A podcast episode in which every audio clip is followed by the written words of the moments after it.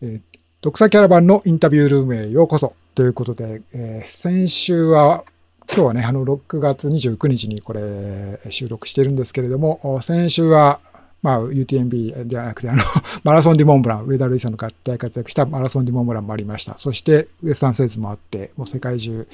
ね、あの、各地でいろんな大会で盛り上がりましたけれども、さらにその前の週にがですね、えー、オーストリアの、えー、ザルツブルグですね、えー、拠点にした、あえー、モーツァルト100、モザール100、こういう大会ありまして、えー、そちらにですね、市坂さん、市坂天夫さん走っていらっしゃったということで、えー、今世界を旅されている途中なんだそうですけれども、ちょっと内坂さんにちょっとお時間いただきましてお話伺います。内坂さんよろしくお願いいたします。よろしくお願いします。こんにちは。はい、というわけなんですけれども、えー、今もまだ実は旅の途中というか、まだとご自宅には戻ってらっしゃらないということでなんですよね。はい。まだあの途中いろいろ引っかかってるところがある。なかなか家に帰れない ね、あのー、素晴らしいと思うんですけれども、あの、まあ、あのー、その旅の、まあ、第一つの目的として、えー、ですね、えー、と6月の18日かな、えー、先々週になりますけれども、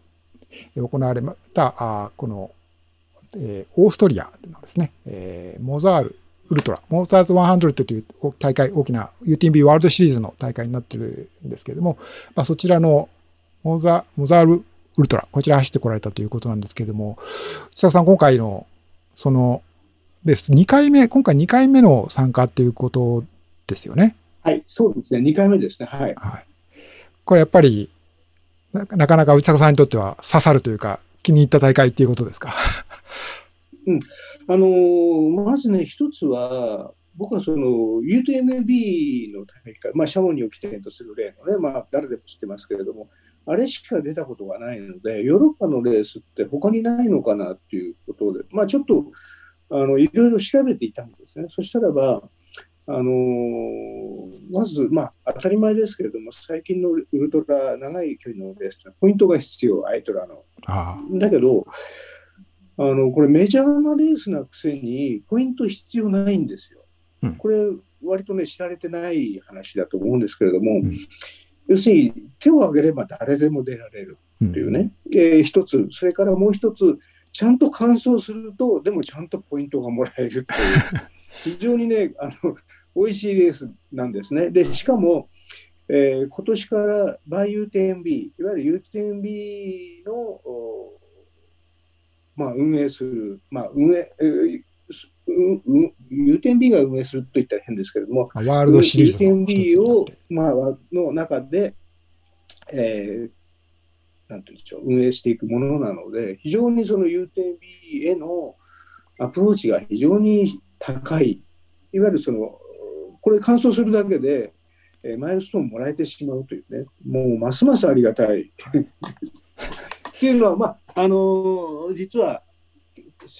あ2019年第1回大会出たんですけれども、それはまずまだその時はバイユーテンビーじゃなかったんですけれども、少なくとも、まあえー、ポイントなしで出られる。しかも、えー、まず何がこの、あの、モザール100、フランス語でモザール、まあ、オーストリア、ドイツ語ではモーツァルトって言いますけれども、えーと、何が素晴らしいというのは、まあ、高原丘陵地帯、もう本当にそのサウンド・オブ・ミュージックに出てくるような現場を、えー、森から高原からちょっとした顔料帯の山をぐるぐる回るといって、えー、そうコースの半分、3分の1ぐらいは湖の周りをきれいに回っていくんですね。それが本当にその素晴らしい。うん、まずそのヨーロッパのレースの中でも、こんだけ風光明風光明媚っていうね、言い方、あの非常に変ですけども、トレイルランニングのレースで。でも、いや、これはすごいなっていう。もう一つは、えっ、ー、と、ザルツブルグという、まあ、もうあのオーストリアの中で、まあ、まさしくそのモーツァルトが生まれ育ったところですけれども、あのまあ、文化的な、非常に文化的なと言いますか、変ですけれども、そのトレイルランニングとは代償をなすような、まあ、非常にこうクラシックな落ち着いた街並み、えー、そこがスタートであり、まあ、ゴールであるという、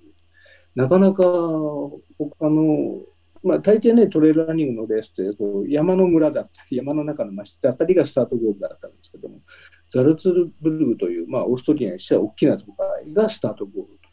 でその大都会のすぐ近くにこんな綺麗な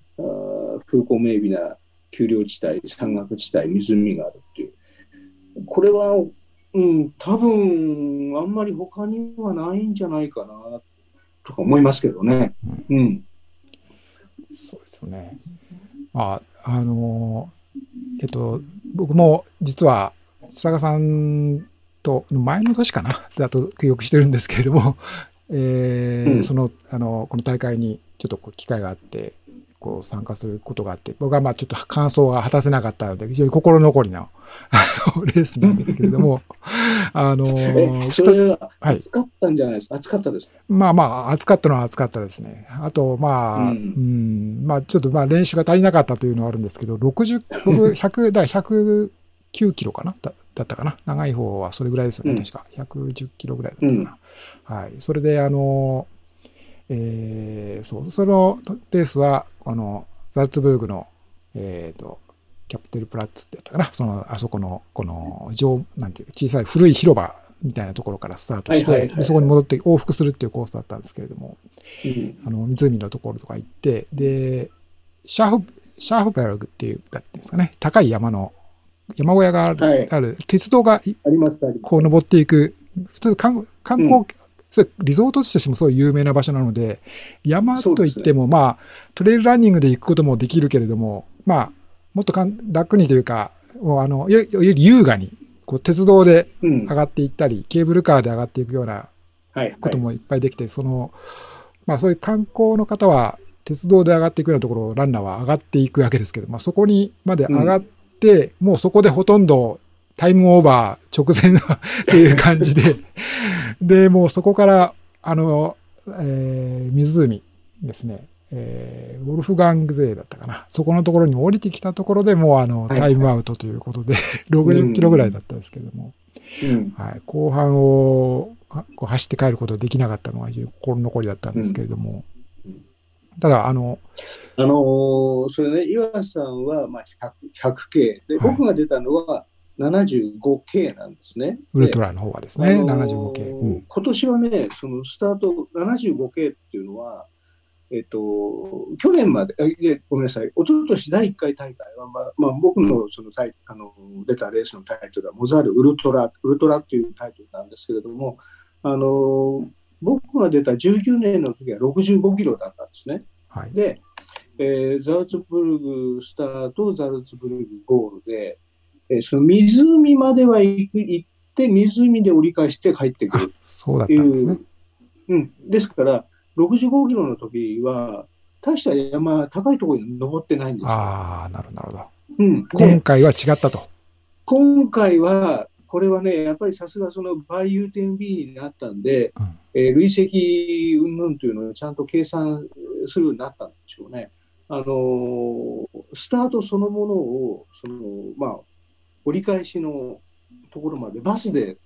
連れて行って、はい、そこで、いわゆるそのさっき、さっきね、岩さんがあのひどい目に遭ったっていう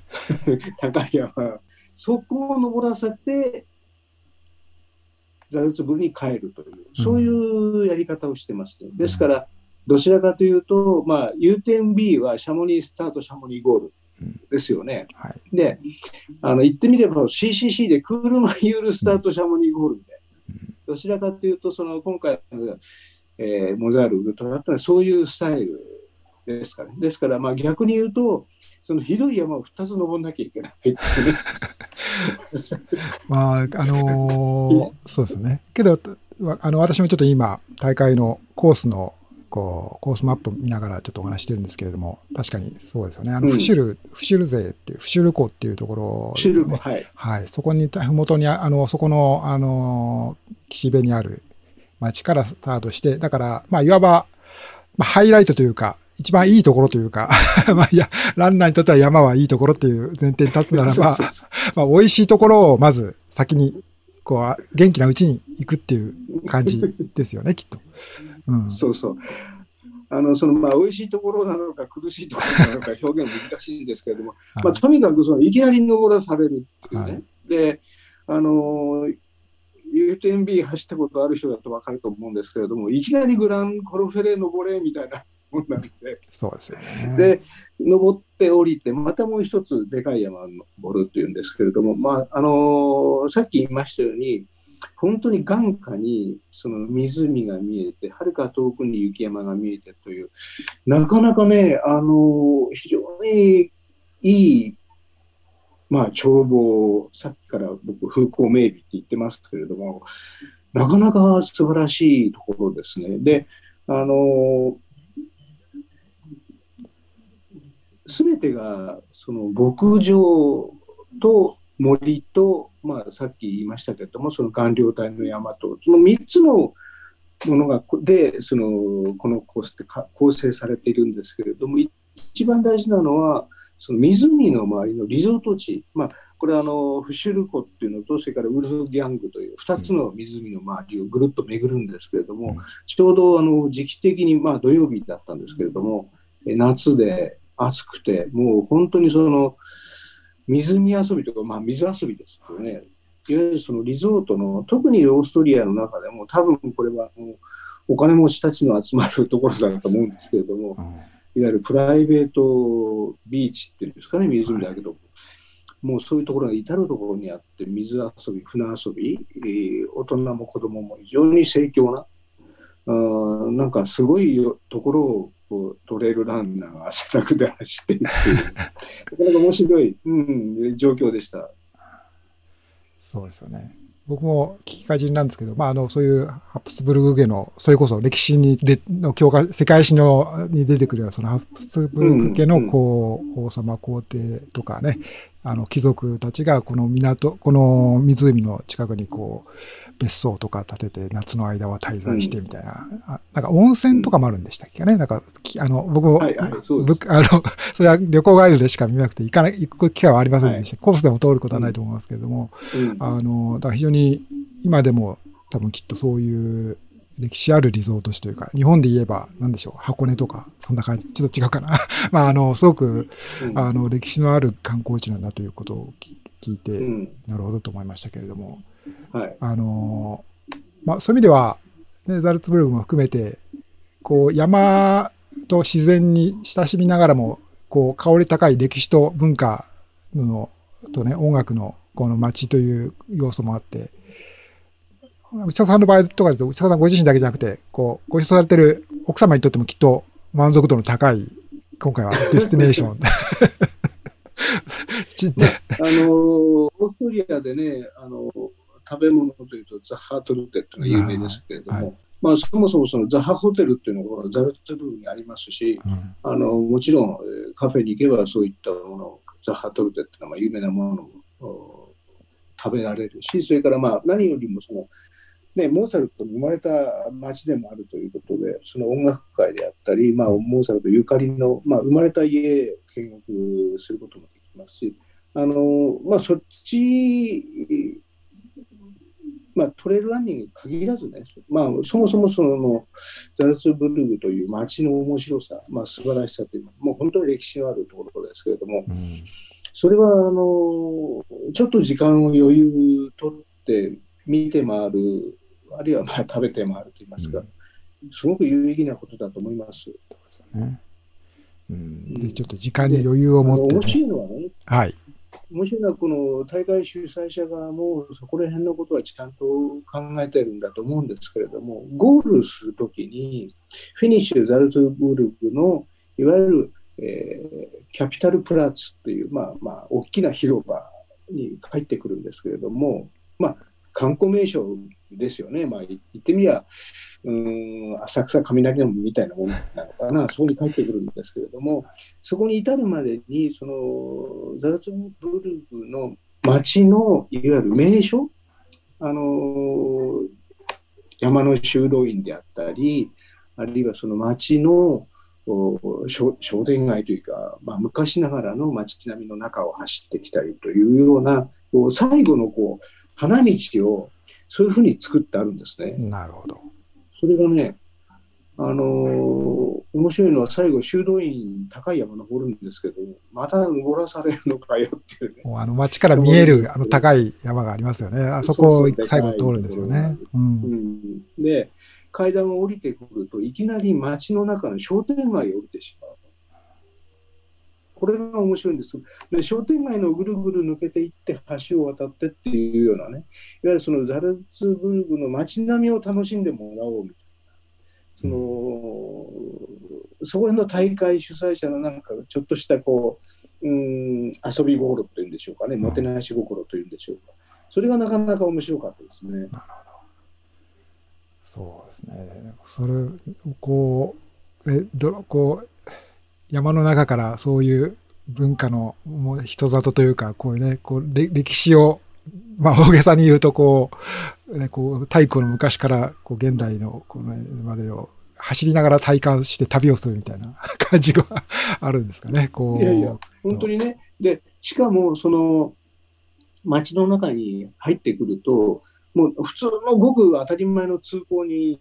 の人たちがもうブラボーブラボー言って拍手してくれて、よく帰ってきた、よく帰ってきたって言って、みんなね、拍手してくれるんですね。ごく普通の なんか街の人がね、あの、ただゼッケンつけて頭にヘッドライトをつけているんで、まあ、こいつら何者だろうっていうのは、まあ、おおよそ見当がつくとは思うんですけれども、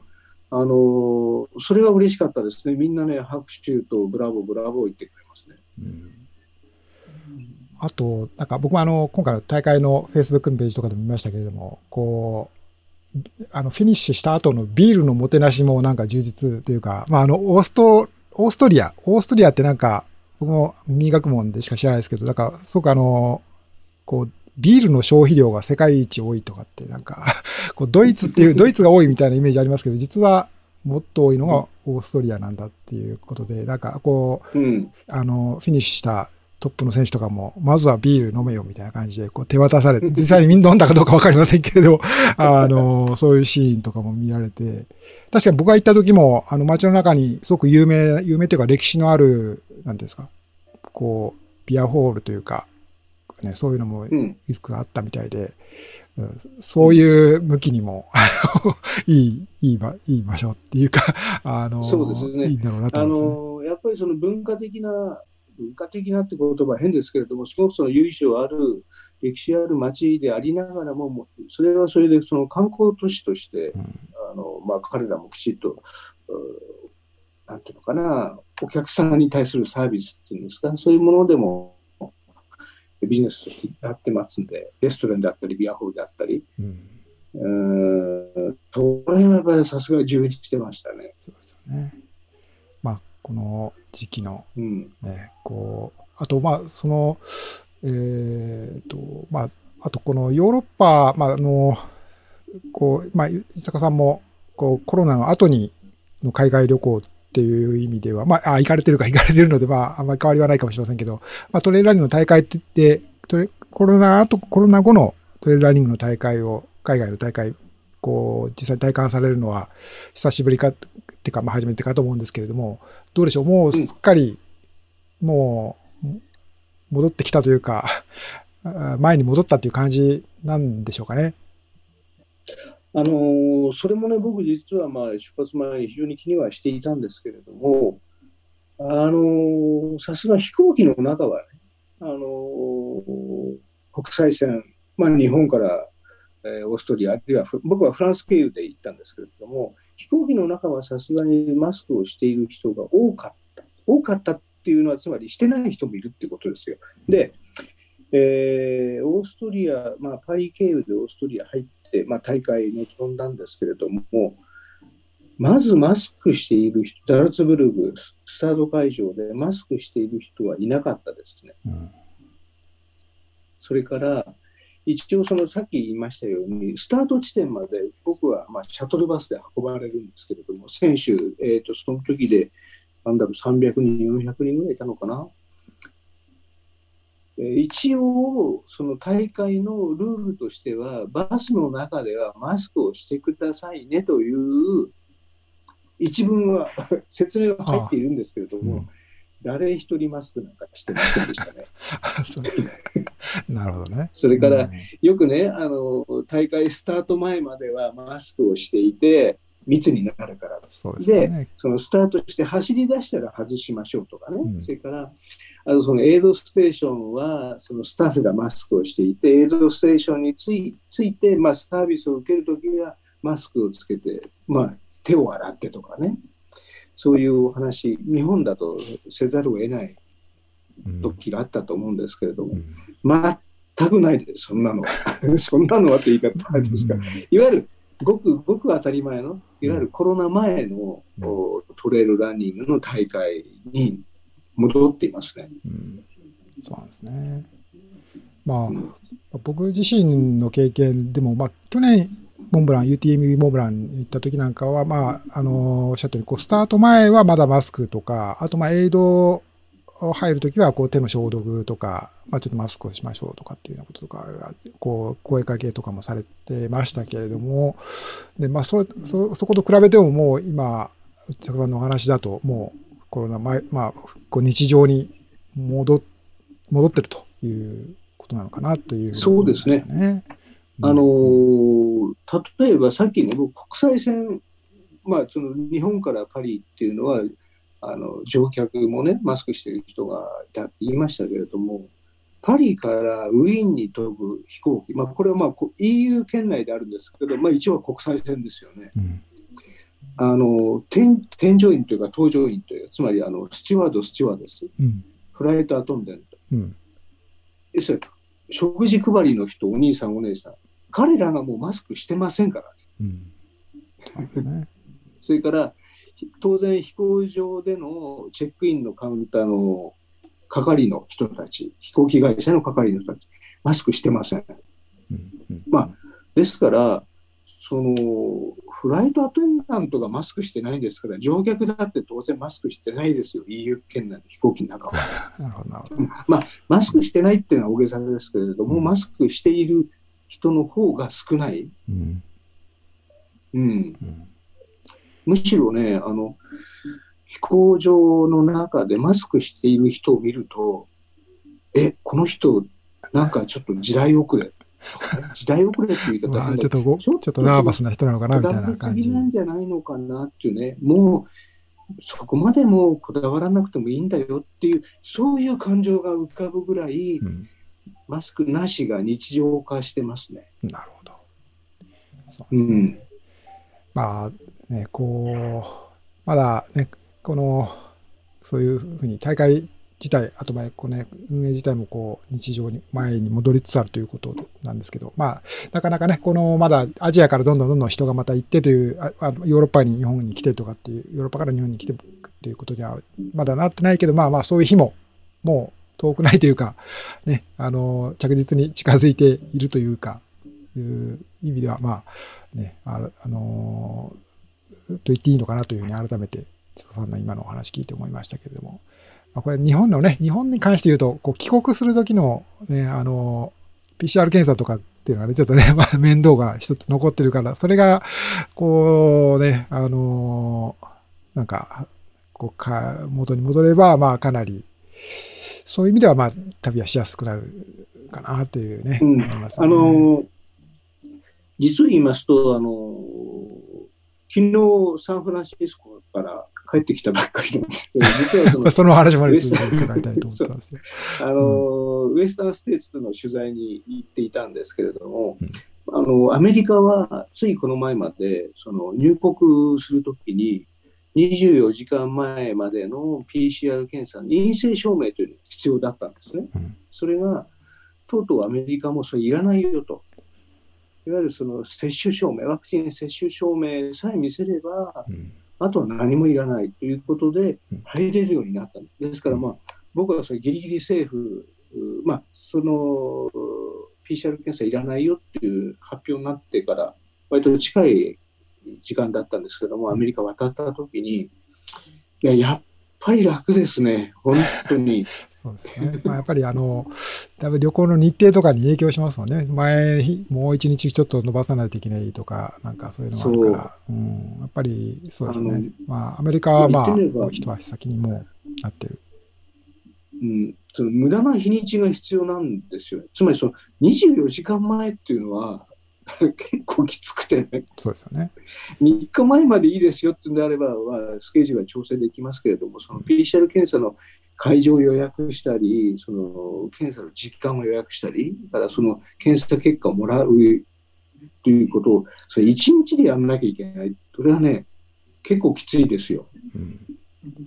そうですよね。だから、まあ、それでアメリカがなくなりましたから、多分ね、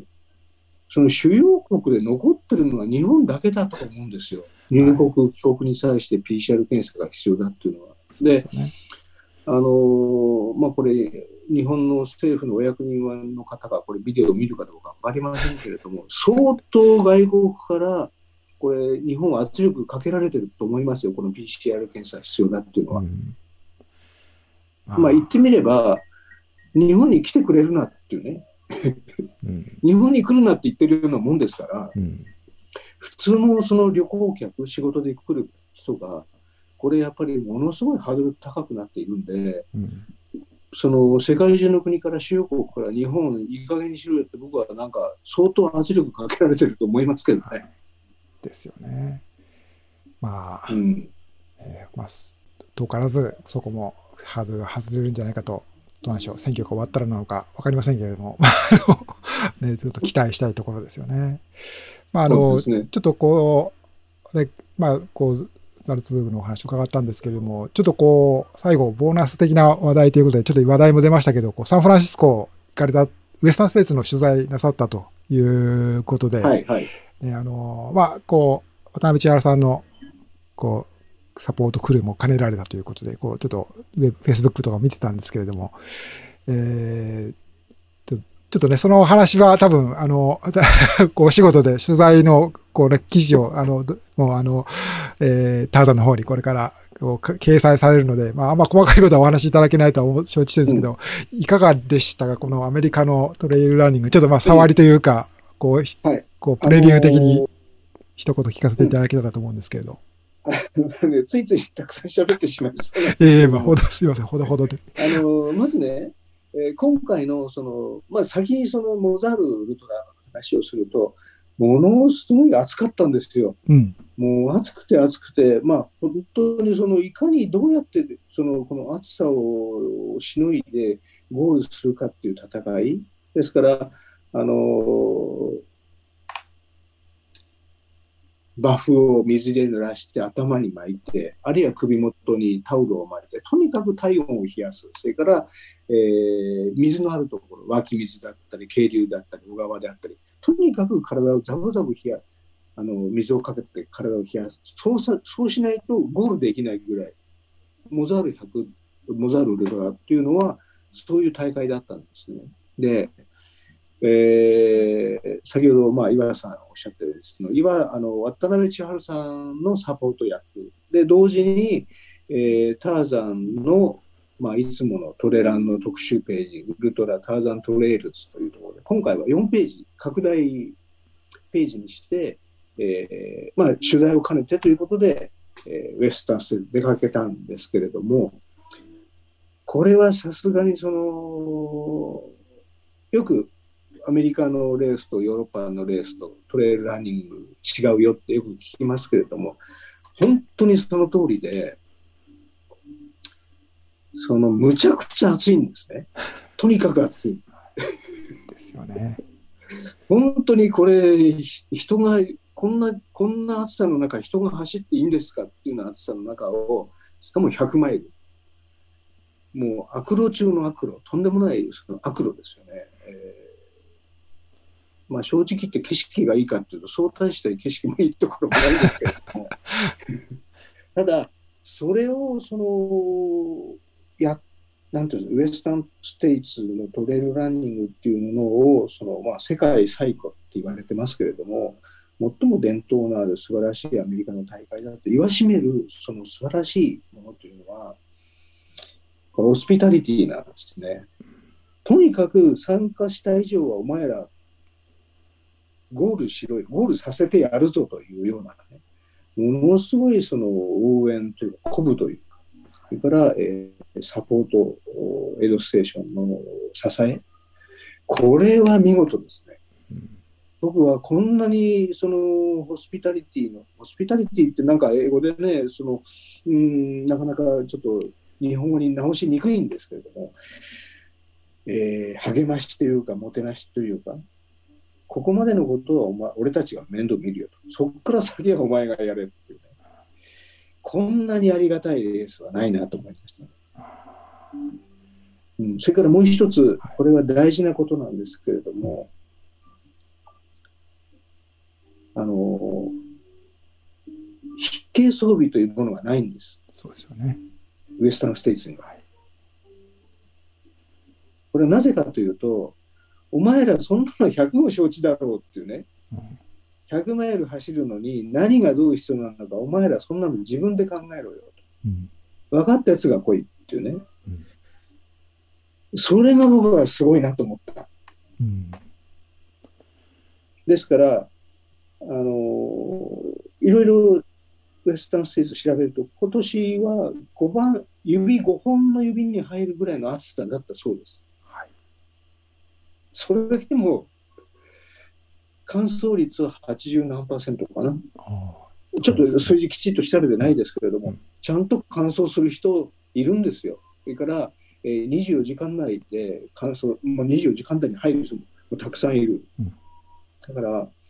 それだけ、えーもちろん分かった人が出ている、まあ、なかなかあの抽選ですから出られるわけじゃないんですけれども、やっぱり抽選で通って出る人は、それなりの覚悟という、それなりの準備して出ていく。ですから、あのー当選したからいいや、嬉しいなって言っては、で、出て走れるレースではないなっていう。やっぱりそれなりの、